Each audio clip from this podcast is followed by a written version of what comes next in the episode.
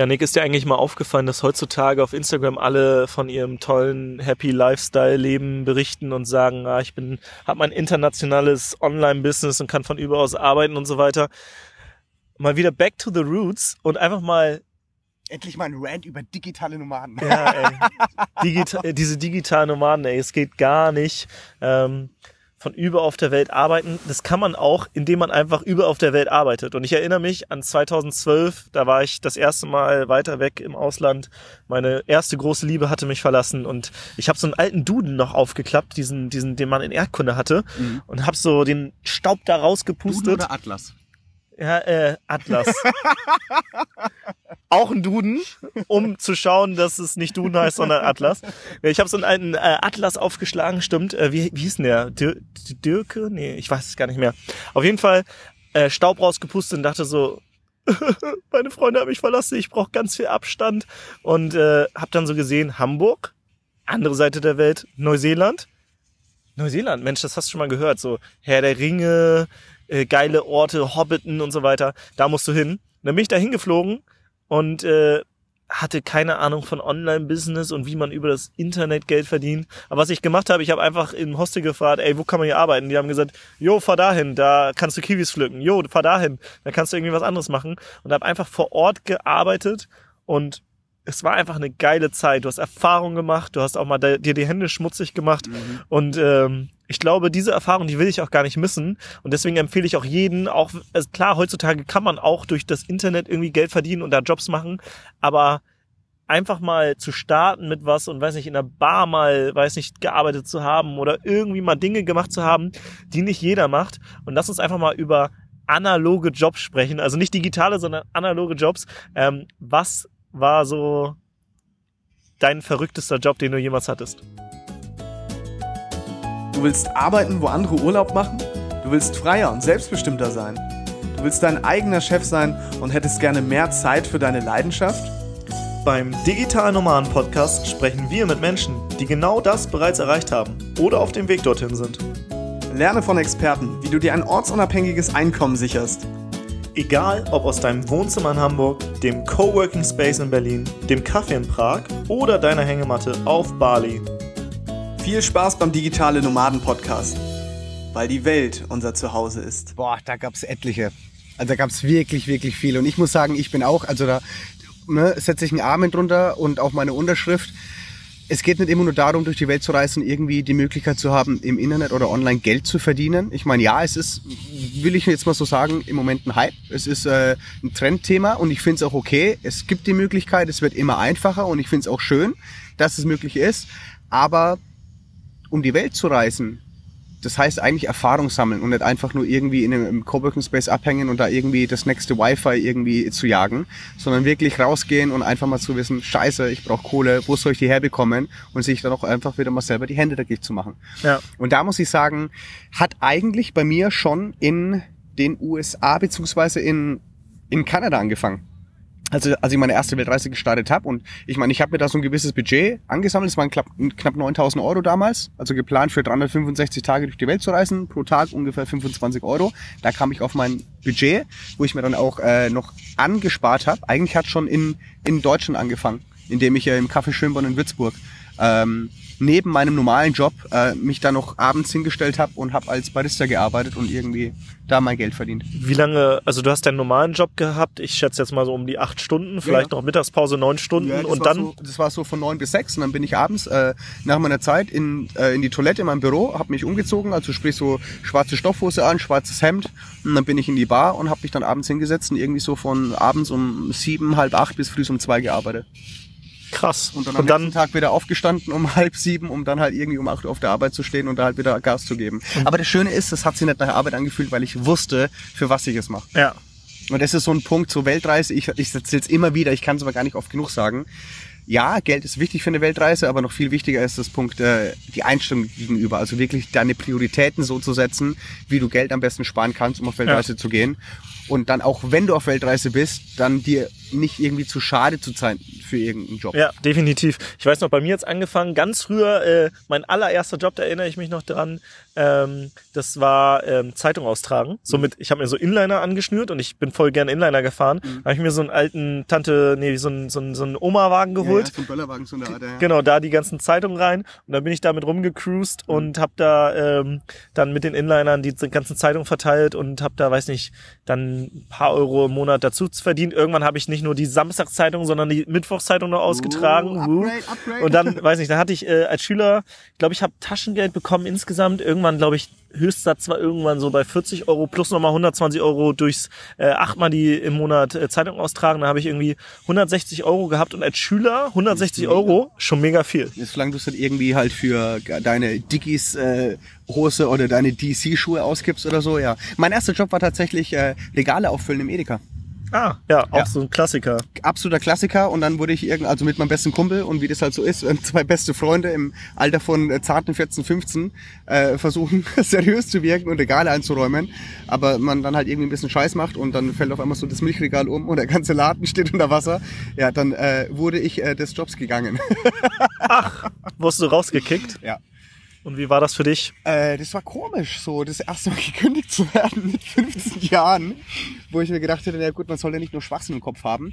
Aber Also hatte die auch Schuld oder? ja, klar, auf jeden Fall. Also ganz ehrlich, ich würde mich jetzt auch rauskicken. Also ja, aber es war, es war eine Erfahrung. Und ähm, dann irgendwann auf Weltreisen, dann habe ich keine Regale mehr eingeräumt oder versucht, irgendwas kaputt zu machen, sondern ich glaube, mein erster wirklicher inoffizieller Job in Kanada war damals, als ich gecouchsurft habe bei einem Pärchen. Und ich sollte da so ein paar Tage bleiben. Und mir hat so gut bei denen gefallen, Mark und Cat. Also mit denen habe ich mich, also wir sind heute noch befreundet. Und ähm, Mark hatte so ein kleines Boot in seinem Garten stehen, das er halt restaurieren musste. Und ähm, da habe ich gefragt, ob er irgendwie eine Möglichkeit sieht, dass ich halt in Kelowna damals, wo ich war, ähm, irgendwie ein paar Dollar dazu verdienen kann. Hat er gesagt, ey Nick, pass auf, ganz ehrlich, wenn du willst, äh, du kannst mir ein paar Stunden am Tag helfen, das Boot irgendwie wieder in Schuss zu bringen. Und ähm, dann hat er mir halt, ich hatte keine Ahnung vom Boot restaurieren. Also wirklich so von dem Lack abschleifen, was man jetzt auch hier im Hintergrund hört, weil wir gerade am Strand liegen. Ähm, bis hin zu irgendwelche Dellen ausbeulen und da halt irgendwie so äh, ein chemisches Gemisch drüber zu kleistern und abzuschleifen. Das war meine erste Arbeit, wo ich mir irgendwie, ich glaube, innerhalb von drei Tagen 200 Dollar irgendwie dazu verdient habe. Ich habe auch mal Tretboote repariert tatsächlich. Ich habe äh, in einem Kletterpark gearbeitet und wir hatten auch so ein Wasserbecken und da äh, sind die sind die Teilnehmer teilweise mit den Tretbooten gegen so eine Wand gefahren. Dann war vorne auch so ein bisschen Loch. Muss ich auch das äh, reparieren. Da habe ich halt auch gelernt, wie man äh, quasi das irgendwie ausbessert mit den. Also äh, man macht ja auch Erfahrungen und lernt Dinge dazu. Das finde ich eigentlich das Geile, dass man nicht so ein Fachidiot bleibt. Ähm, ich würde sagen, ich habe immer noch zwei linke Hände und handwerklich bin ich nicht der Beste, aber äh, dass du halt wirklich einfach mal in verschiedene Bereiche reinschaust und ich glaube, das macht auch irgendwann einen weisen Menschen aus, der einfach nicht nur aus der Theorie viel gehört hat und gesehen hat, sondern auch mal ein paar Sachen selbst erlebt hat. vor allem aus so unterschiedlichen Bereichen. Ich meine, wenn ich da jetzt nur zum Beispiel an Australien denke, was ich da so für Jobs hatte. Ich meine, ich habe in einem Thai-Restaurant als Tellerwäscher angefangen, war nach drei Tagen irgendwie Restaurantmanager, habe mich an den Wok gesetzt und musste da Thai-Gerichte kochen. Ich habe in einer Chemiefabrik hochgiftige Fässer irgendwie gesäubert. Bist immer noch ein bisschen verstrahlt. Ja, definitiv. ähm, habe dann, oh, was habe ich denn noch so alles gemacht? Ich habe als Gärtner gearbeitet. Ah, ich ähm, auch. Habe da also wirklich mit so einem riesengroßen äh, Rasenmäher bin ich über den Golfplatz gefegt und habe da halt, ich glaube, eher Schaden angerichtet als alles andere. Ich habe äh, am Hafen gearbeitet. Ähm, ich habe irgendwie äh, andere Boote, also in Australien am Hafen irgendwie in Schuss gehalten oder auch mal komplett von innen irgendwie so einen Innenausbau gemacht. Musste von irgendeinem so einem halb abgesunkenen Katamaran irgendwie so Öl abpumpen. Ähm, ich habe äh, in ganz, ganz viel in der Gastronomie gearbeitet. Also da muss ich sagen, für analoge Jobs aufreißen bietet sich die Gastronomie so dermaßen gut an, weil du A, relativ schnell reinkommst, B, relativ viel arbeiten kannst, also so schichtmäßig ganz viele Stunden arbeiten kannst und C, du brauchst keine wirklich krassen Skills dafür. Also ich meine, man soll sie schon gut verkaufen, aber ob du dann in der Küche arbeitest oder im Service oder ähm, hinter der Bar stehst. Und ganz ehrlich, als Deutscher, du bist dazu prädestiniert, hinter der Bar äh, zu stehen und Hefeweißbier einzuschenken, weil die anderen Leute das einfach nicht checken, wie das funktioniert. Und ich meine, ich habe in einem afrikanischen Steakhouse als Barkeeper gearbeitet, in einem Restaurant in äh, äh, ja, so Hotel, Bar, Restaurant war das. Äh, in Fremantle in Western Australia habe ich gearbeitet. Ähm, ich habe ich hab tatsächlich sogar mal auf einer 5 Millionen Dollar Yacht als VIP-Barkeeper gearbeitet und habe 30 Dollar Cash in Hand die Stunde verdient, indem ich einfach ein paar Cocktails schütteln musste. Bei dem gleichen Arbeitgeber habe ich sogar auf einem ähm, Wochenendmarkt, also war super authentisch, da habe ich als Deutscher zusammen mit einem Franzosen mexikanisches Essen in Australien verkauft. Und ähm, einer meiner anderen Arbeitskolleginnen war sogar eine, ähm, ich glaube, die kommt aus Weißrussland, aus Belarus, äh, eine also meine Arbeitskollegin war eine weißrussische Stripperin. ja, also es war super, super lustig. Und das Schöne ist halt, anhand diesen ganzen Erfahrungen, A, du lernst ganz viele Hard Skills über, ne, to be a Barista oder sonst irgendwas, plus Soft Skills. Das heißt, mit anderen Menschen aus anderen Kulturen, aus anderen Ländern, dich zu verständigen, mit denen zu arbeiten.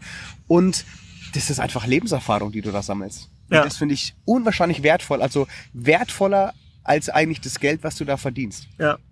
Ich habe es äh, auch in dem Podcast hier oder in äh, unserem Podcast schon mal erwähnt. Ich war in Neuseeland, habe da Kiwis gepflückt.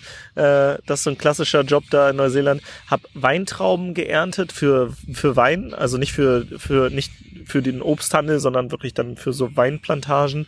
Ähm, auch im Garten gearbeitet, gekocht für für Leute äh, und aber auch immer so Aushilfsjobs neben dem Studium gemacht und so weiter. Oder neben der Schule mein schlecht bezahltester Job, da frage ich dich gleich auch noch, okay. war 5 Euro die Stunde. Das war noch zu Zeiten, wo kein Mindestlohn war.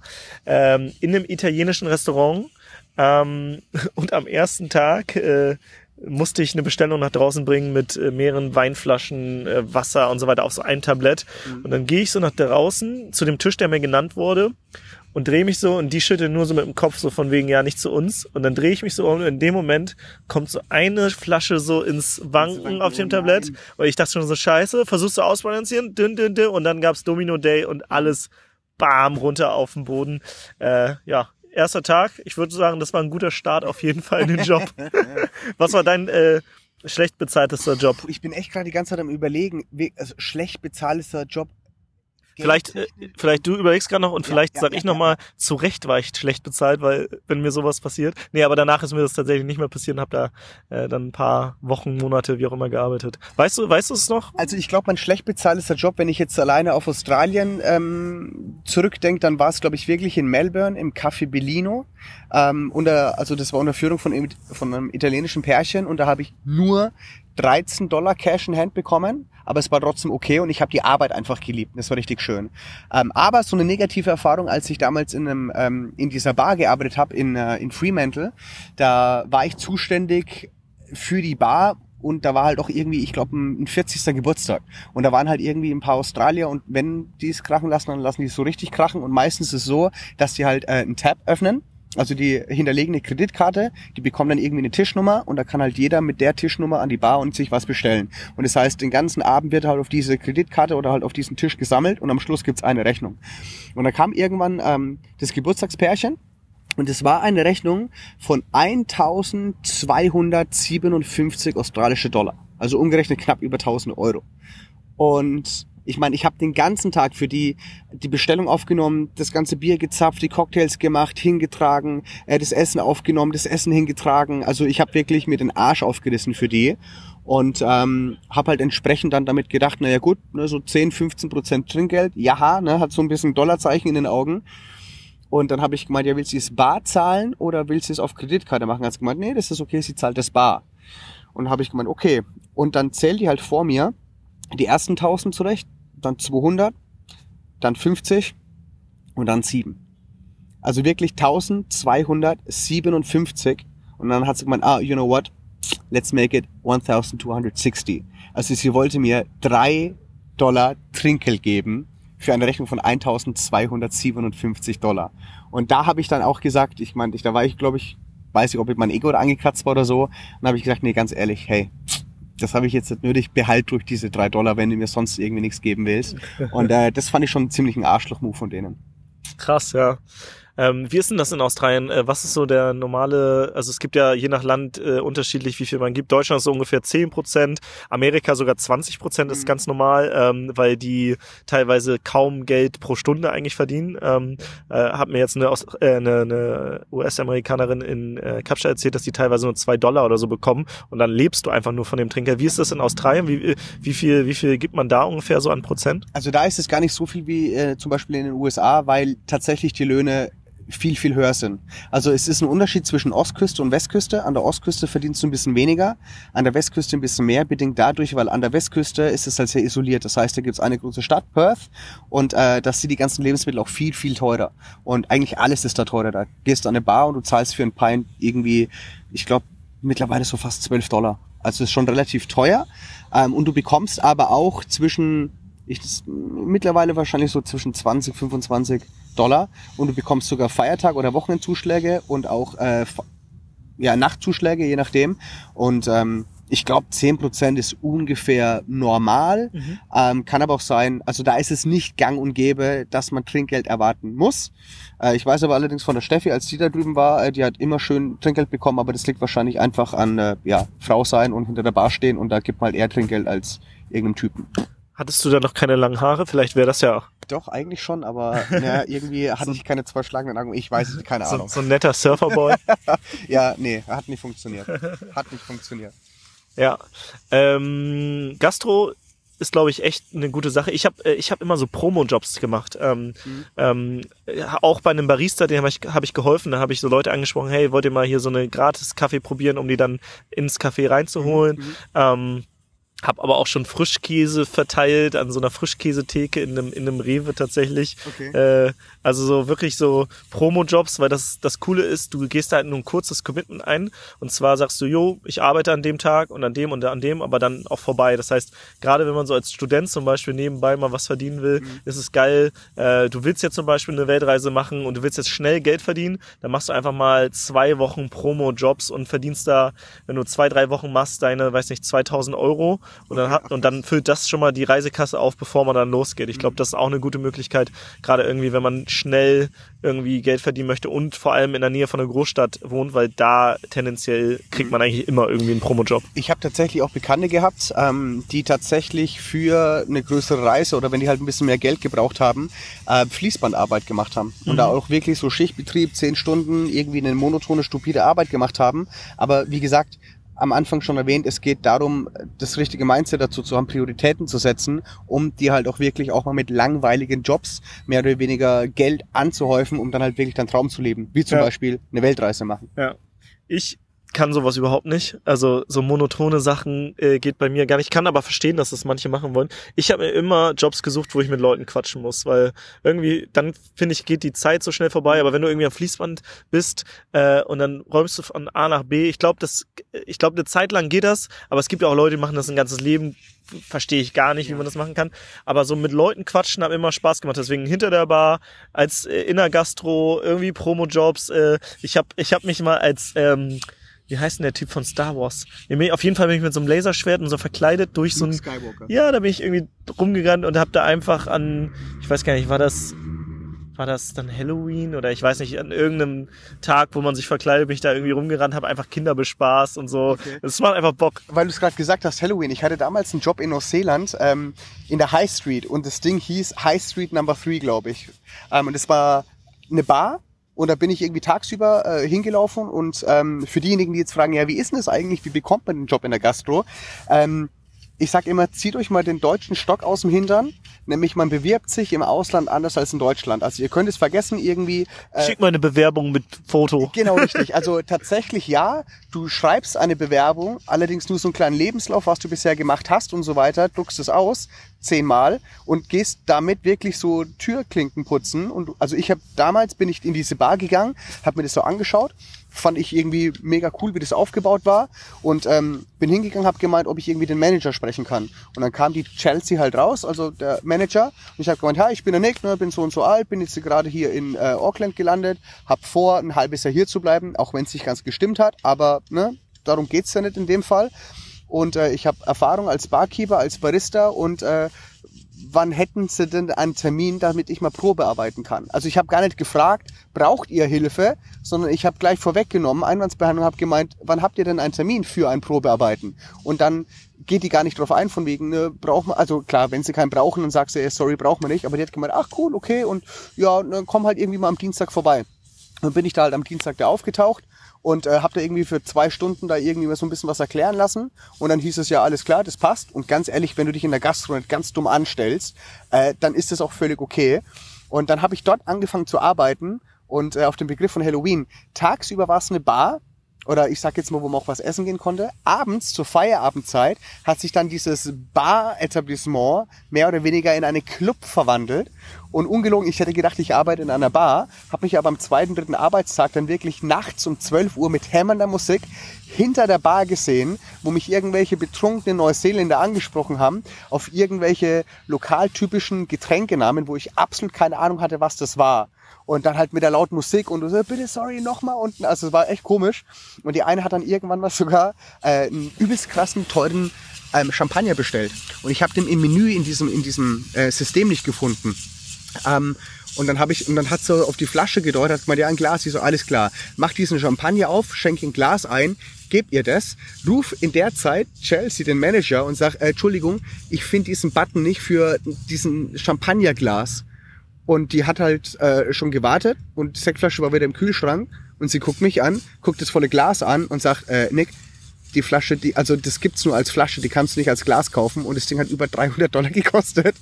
Und die, die es gekauft hat, hat gesagt, ja nee, ich wollte nur ein Glas, wusste ich ja nicht, dass man das nur als Flasche kaufen kann. Autsch. Da hab ich, ja, da, äh, da habe ich ein bisschen Scheiße gebaut. Und ähm, da war übrigens auch eine Halloween-Party und da musste uns, mussten uns alle verkleiden. Und da habe ich äh, damals den Joker von, äh, also Heath Ledger. Ja, also die Haare Ich habe das Bild gesehen, das sah so krass aus. ja, die Haare haben schon mal gestimmt, habe ich halt grün angemalt, hatte ein lilanes T-Shirt an, weiß das Gesicht halt gemalt, also wie halt der Joker ausschaut. Und äh, die Leute fanden es echt gruselig, in so einem dunklen Club mit so einer Hardcore-Musik irgendwie, dann bei mir zu bestellen. Und dann habe ich halt so ein bisschen meine Stimme noch bestellt, äh, verstellt, nämlich wenn die gemeint haben so, uh, may I have like a Chardonnay and a beer? Und guck mich halt ein bisschen fragewürdig an und dann gucke ich sie nur so ganz nah an, so, why so serious? Also es war echt mega lustig. Ja, das ist so dieses typische Zitat aus dem Film. Ne? Äh, The, äh, The Dark Knight war es, glaube ich. Mega, mega guter Film. Leider weit hieß Ledger nicht mehr unter uns, aber Ja. hat er, hat er schon sehr, sehr geil gespielt. Ähm, und du sicherlich auch. Ähm, was, was ist denn jetzt dabei rausgekommen, als du, als du da den teuren äh, Champagner rausgehauen hast? Ja gut, konnten wir nichts machen. Wir haben den jetzt erst einfach mal so im Kühlschrank stehen lassen und dann halt irgendwie versucht, äh, per Glas zu verkaufen und das halt dann irgendwie so Cash in Hand abzuwickeln. Hat aber dann Chelsea übernommen.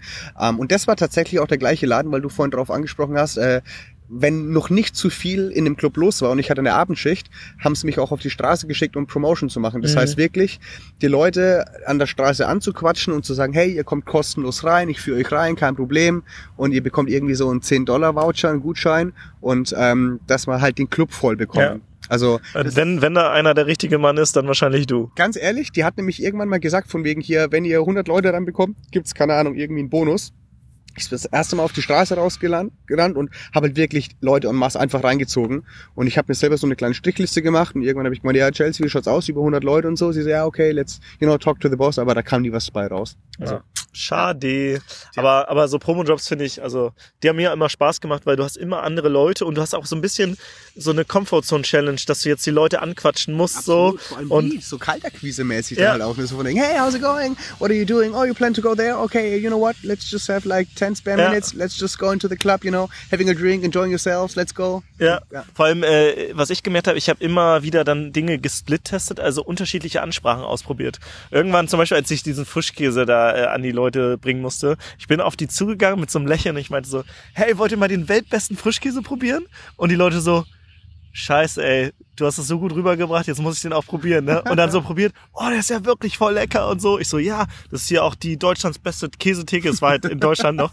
Äh, und äh, das war dann einfach geil, äh, einfach Dinge auszuprobieren, dann mal wieder was anderes und dann, wie reagieren die Leute und dann entwickelst du auch so eine Menschenkenntnis.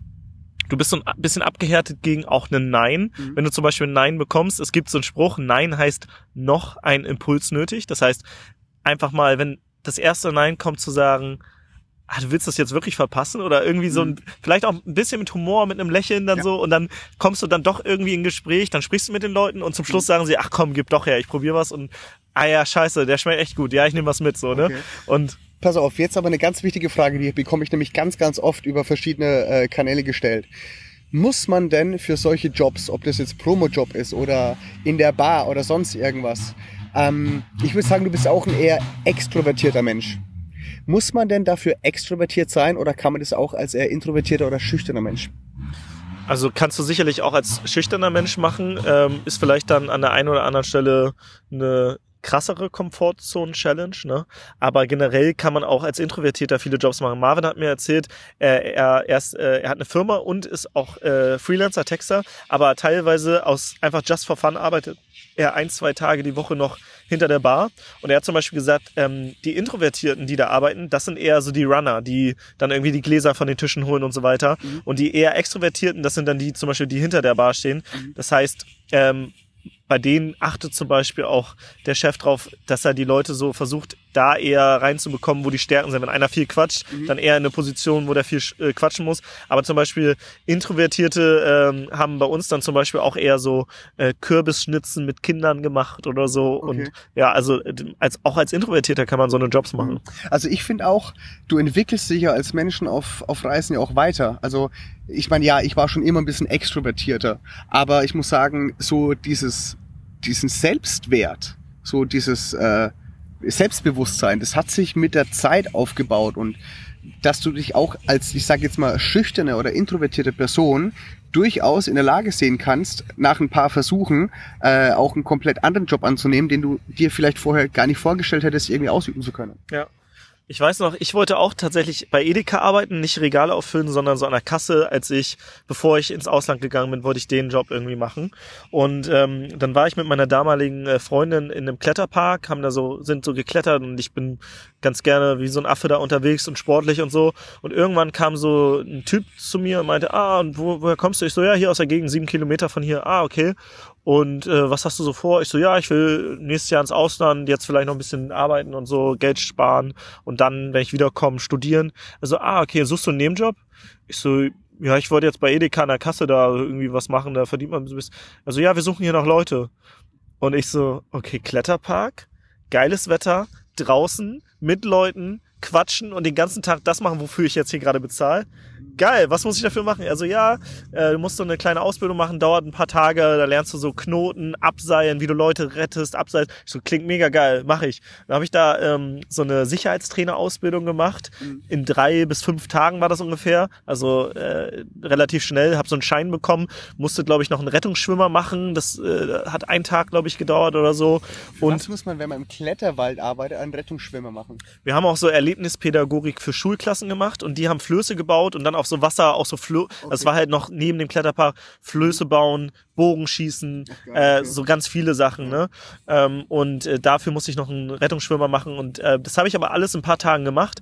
Äh, das wurde mir, glaube ich, sogar als Arbeitszeit bezahlt, mhm. ähm, zumindest zu einem niedrigen Stundenlohn. Und dann habe ich da angefangen und diesen Job habe ich fünf bis sechs Jahre neben meinem Studium, neben allem gemacht und das war einer der geilsten Jobs überhaupt. Den kann man halt nur in der Saison machen, ja, nur wenn es warm ist.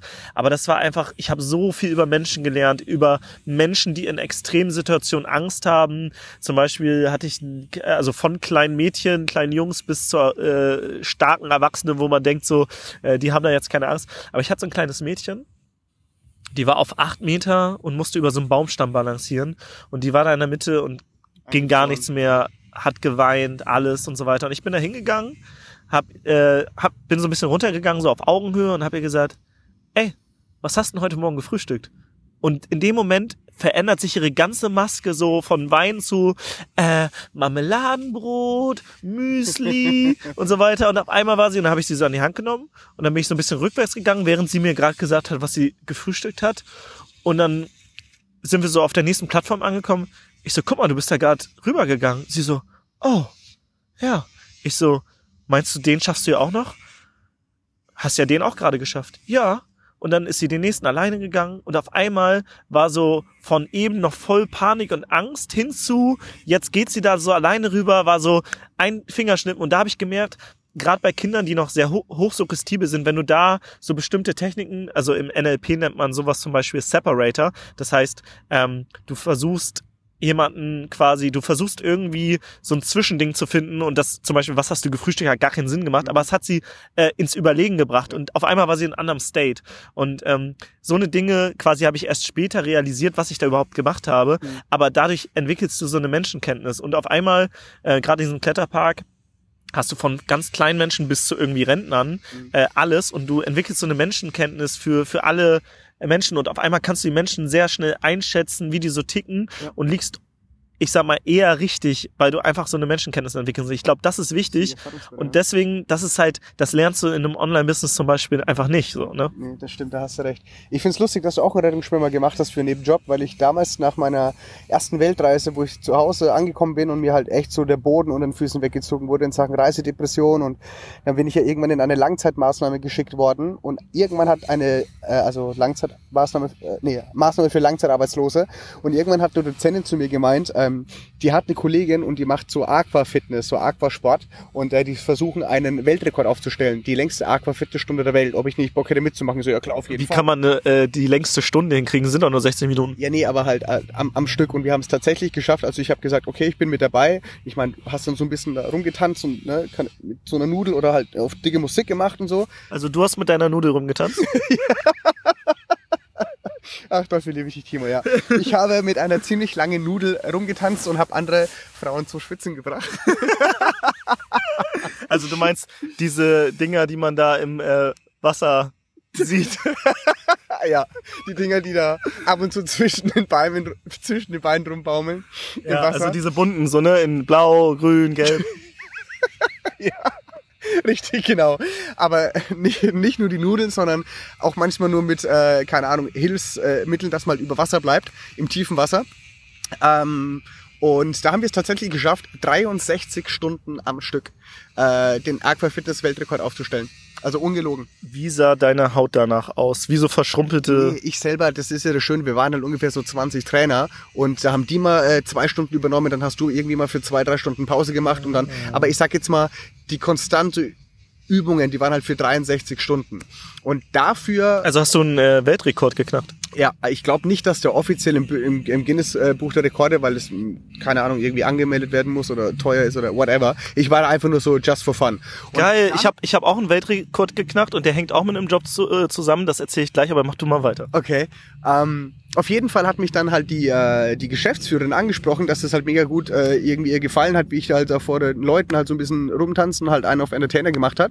Und ob ich mir nicht vorstellen könnte, ab und zu so ein paar äh, Kurse zu leiten, habe ich gemeint, ja, warum eigentlich nicht? Und deswegen musste ich auch einen Rettungsschwimmer machen. Geil. Aber richtig krass, ich weiß nicht, ob du das auch machen musstest. Ähm, du hast da so verschiedene Übungen zu machen. Du musst ein paar Bahnen schwimmen in einer gewissen Zeit. Im Äh, Judo-Anzug da. Ja, genau, nicht, also wirklich Jeansanzug. Und dann, Mhm. oder du musst, ich glaube, äh, ich war es, glaube ich 40 Minuten einfach nur im Wasser sein, ohne zu stehen, also einfach nur nur floaten lassen und so weiter. Und äh, diesbezüglich musste ich halt auch mal Rettungsschwimmer machen ähm, und habe dann tatsächlich für ein paar Monate als äh, Schwimmtrainer äh, gearbeitet. Unter anderem habe ich auch einen Kurs geleitet, Babyschwimmen. Also das sind dann ganz viele äh, frisch gebackene Müttern mit ihren Kindern ähm, halt ins Schwimmbad gekommen und haben da halt Babyschwimmen gemacht. Und da habe ich dann halt auch irgendwie mit den äh, Kiddies reden müssen und halt irgendwie, wir machen jetzt ein Spiel, jeder darf sich ein Tier aussuchen und dann müssen halt auch die Eltern das Tier nachmachen und dann sind sie halt irgendwie wie ein Löwe und ein Elefant und ein Nilpferd mit den ganzen Geräuschen durchs Wasser gelaufen und ähm, war auch total schön anzuschauen. Also, Voll- voll cool. So rein, rein, zu, rein zu steigern. Voll cool. Mega. So, jetzt will ich aber über deinen Weltrekord was wissen. Jetzt habe ich den Open Loop hier. Äh, mein Weltrekord hängt mit meinem ersten Business zusammen. Und mein erstes Business war, obwohl es war nicht wahrscheinlich nicht mein erstes Business, mein erstes Business war wahrscheinlich auf dem Flohmarkt oder so. Mhm. Äh, da habe ich schon immer gehandelt und so weiter, meinte meine Mutter. Aber mein erstes äh, Business, äh, was schon ein bisschen überlegt war, ähm, war, ich habe in der Nähe vom Heidepark gewohnt. Mhm. Und im Heidepark, da gibt's so einen äh, Bereich, da gibt's so Glücksspiele.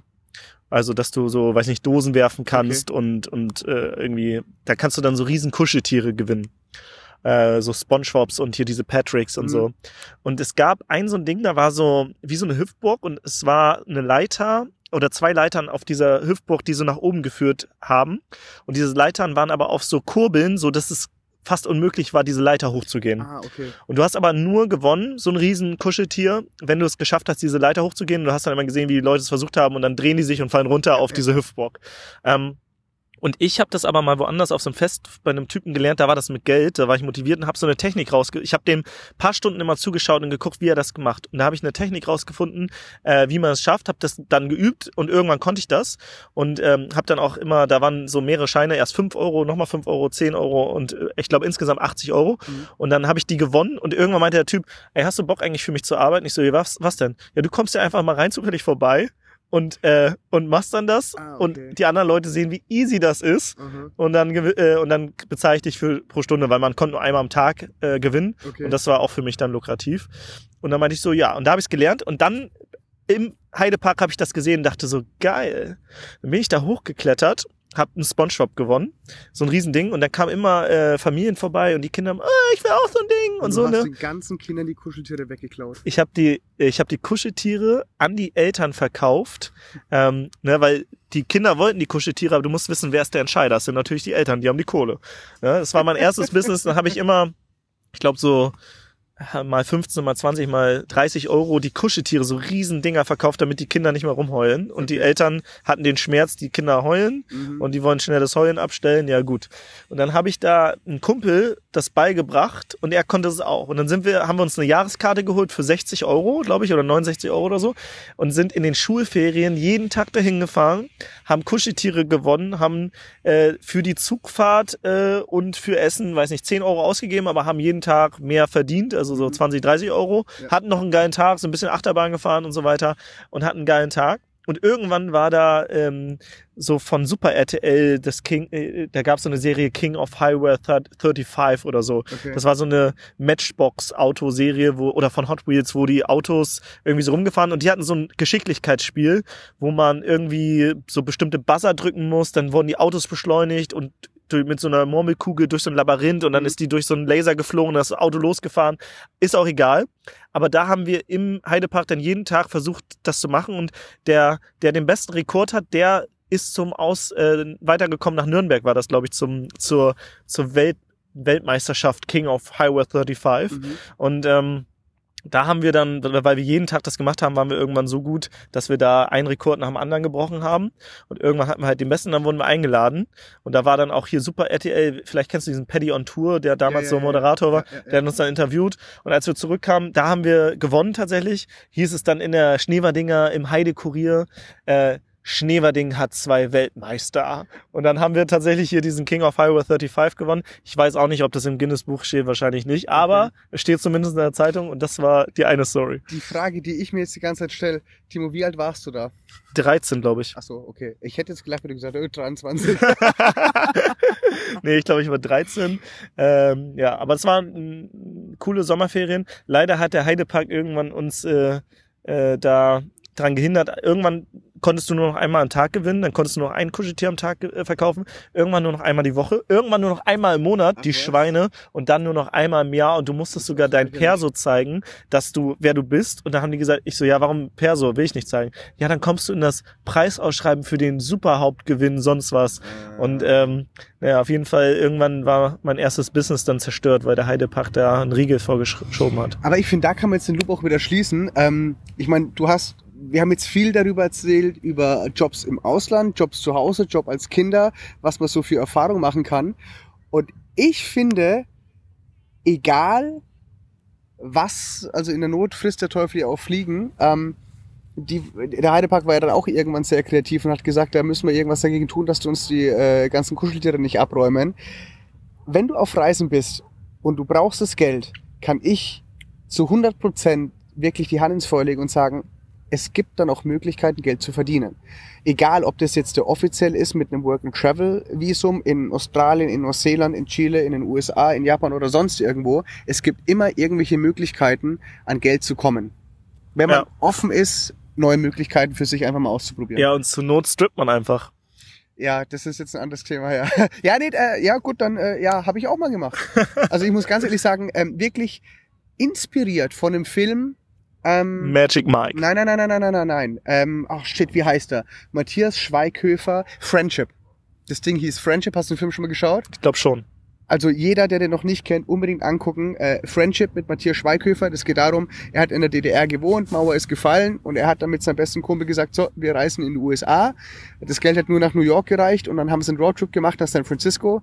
Irgendwann hatten sie kein Geld mehr und dann waren sie in so einem russischen äh, Stripclub und dann haben sie halt äh, in der DDR-Ausrüstung auf DDR-Musik gestrippt und die ganzen Leute haben es gefeiert. Und mein bester Kumpel hat damals gesagt, von wegen, naja Nick, also wenn du irgendwann mal kein Geld mehr hast, weißt du, was du zu tun hast. Und als ich dann in Las Vegas war und ich habe für einen Abend irgendwie so ein bisschen äh, Hardcore übertrieben und Gas gegeben in den Casinos und ich gesagt habe, scheiße, ich habe 100 Dollar verloren und am nächsten Tag mit Lederhosen auf dem Strip in Las Vegas ähm, mit meinem Couchsurfing-Nachbar, mit dem Michael.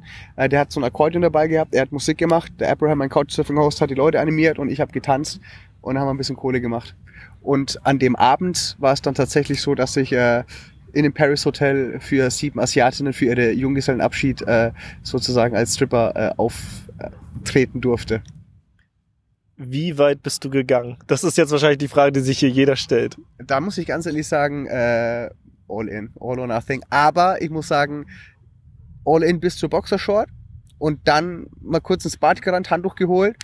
Aber die Boxershort war dann auch weg, aber ich hatte ein Handtuch drum. Also von daher ist hier kinderfreundlich gewesen. Ja, so eine jo Jobs kann man dann natürlich auch machen. Also wie gesagt, in der Not, da äh, wird man kreativ. Mal die Hüllen. da wird man auf jeden Fall kreativ. Ähm, und ja, also selbst wenn du irgendwo bist, äh, ich glaube, zur Not findet man immer zumindest einen Job, wo es wo du einfach umsonst wohnen und essen kannst. Das ist nämlich der letzte Punkt, wo ich noch ansprechen wollte. Es geht nicht immer nur darum, Geld anzusparen oder anzusammeln auf Reisen. Manchmal geht es auch einfach nur darum, dein Budget zu cutten, beziehungsweise wirklich Kosten zu sparen. Und da gibt es ja mittlerweile wirkliche Online-Plattformen, Workaway, HelpX und so weiter, wie sie alle heißen, wo du das, also man muss das nicht über eine Organisation machen. Du kannst doch wirklich irgendwie ins nächstbeste Hostel gehen und sagen, hey, pass auf, ich arbeite für ein paar Stunden am Tag und im Gegenzug bekomme ich halt entweder vergünstigstes oder im besten Fall kostenloses Essen plus eine kostenlose Übernachtung. Und so habe ich mir damals in Ecuador sieben Wochen habe ich keinen einzigen Cent ausgegeben. Und wenn man das mal entgegenrechnet, was man normalerweise beim Reisen in sieben Wochen alles ausgibt, da ähm, geht es relativ nah dran an Geld auch anzusammeln, anstatt nur zu sparen. Ja, das war eine Bar, oder? Äh, das war ein Hostel, genau, ja. Und da habe ich in der Bar gearbeitet und da musste ich halt ein paar Longdrinks shaken, da musste ich ein paar Burger braten und andere Leuten zum Trinken zu animieren. Also das, ich habe meinen Job sehr ernst genommen. ja, ich glaube, als Ani Animateur, da, äh, gerade du als Entertainer, ich glaube, äh, da. Das habe ich tatsächlich nie gemacht. Ich habe mir gedacht, ich glaube, in meinem nächsten Leben muss ich irgendwo mal auf irgendeine Insel gehen, in irgendeinen so Club und da mal als Animateur arbeiten. Ich könnte mir vorstellen, das könnte ich ganz gut. Ja, ich glaube auch. Leute ja. zum Trinken animieren, das kriegst du, glaube ich, hin. Ja, nee, Moment, also jetzt nicht nur zum Trinken animieren. Also jetzt steck mich aber nicht in eine Schublade. ich glaube, du kennst mich. Auch zum Strippen. du stellst mich komplett ins falsche Licht, Timo. Auf jeden Fall ähm, äh, bist du ja ein sehr inspirativer Typ. Inspirativ? Ins, also du kannst inspirierend, äh, inspirieren. Ähm, und äh, du hast ja auch die letzten Jahre hier deine Show gemacht, sechs Jahre Weltreisen, die geilste Lücke im Lebenslauf. Du hast mir verraten, jetzt bist du mittlerweile seit zehn Jahren unterwegs. Ähm, und äh, du hast äh, letztens habe ich äh, bin ich in unser Büro gekommen. Auf einmal war da ein Buch da und da war warst du drauf. Und mittlerweile ist es ja glaube ich auch draußen. Äh, heißt genauso wie deine Show, ne? Ja die geilste Lücke im Lebenslauf, sechs der Weltreisen. Und ich glaube, da gibt's noch äh, mehr von solchen Stories. Wenn ihr Bock habt, äh, holt euch das Buch. Ich werde es mir holen, sobald das Hörbuch draußen ist. Das kommt, glaube ich, auch bald. Mhm. Ähm, da habe ich richtig Bock drauf, weil äh, ich, ich höre das lieber, wenn du das in deinem fränkischen Akzent schön sprichst. So habe ich auch für gekämpft, dass ich selber einsprechen durfte. Und es hat mir mega viel Spaß gemacht und ich bin echt mal gespannt. Also es gibt das Buch, das gibt das E-Buch, aber für diejenigen, die halt eher so das äh, ne, Podcast-Fans Podcast -Fans sind, äh, es gibt es dann auch als Hörbuch. Geil, hole ich mir auf jeden Fall. Jetzt haben wir noch ein bisschen Schleichwerbung hier zum Schluss gemacht. Ähm, ansonsten willst du noch was da draußen den Leuten mitteilen? Äh, ich habe nicht nur gestrippt und nicht nur äh, Alkohol an Menschen verkauft, um Geld zu verdienen. Nein, also ganz ehrlich, ich habe mir damals, als ich angefangen habe zu reisen, auch nie vorgestellt, was es für Möglichkeiten gibt, da draußen irgendwie Geld zu machen. Bis ich selber mal rausgegangen bin und selber einfach mal wirklich am eigenen Leib erfahren habe, wie schön es ist, wie einfach es sein kann, irgendwie die Möglichkeiten zu haben, an Geld zu kommen. Und das auf legalem Wege. Absolut. Also ich sehe es genauso. Ähm, digitale Jobs hin oder her. Ich will nicht die Zeit missen, wo ich einfach mal im Service gearbeitet habe. Ähm, ich habe auch mal Kaltakquise gemacht, Telefonakquise, das ist mega hart. Äh, alles Mögliche irgendwie im Kletterpark, äh, da irgendwie als Rettungsschwimmer und ähm, das waren alles geile Erfahrungen und die haben mich, glaube ich, geprägt und auch meine Menschenkenntnis verbessern. Ich denke, das ist, geht jedem so, der irgendwie Jobs äh, macht äh, und ich glaube, äh, so ein bisschen aus der Komfortzone gehen, das schadet niemandem. Ist so, das sind die Erfahrungen, die unwahrscheinlich viel wert sind. Ja. In diesem Sinne, macht nicht nur Online-Jobs, geht auch mal in die reale, Welt, macht irgendwie mal was Witziges, geht strippen, pflückt Kiwis, was auch immer. Und jetzt euch einen schönen Tag da draußen. Mach's gut.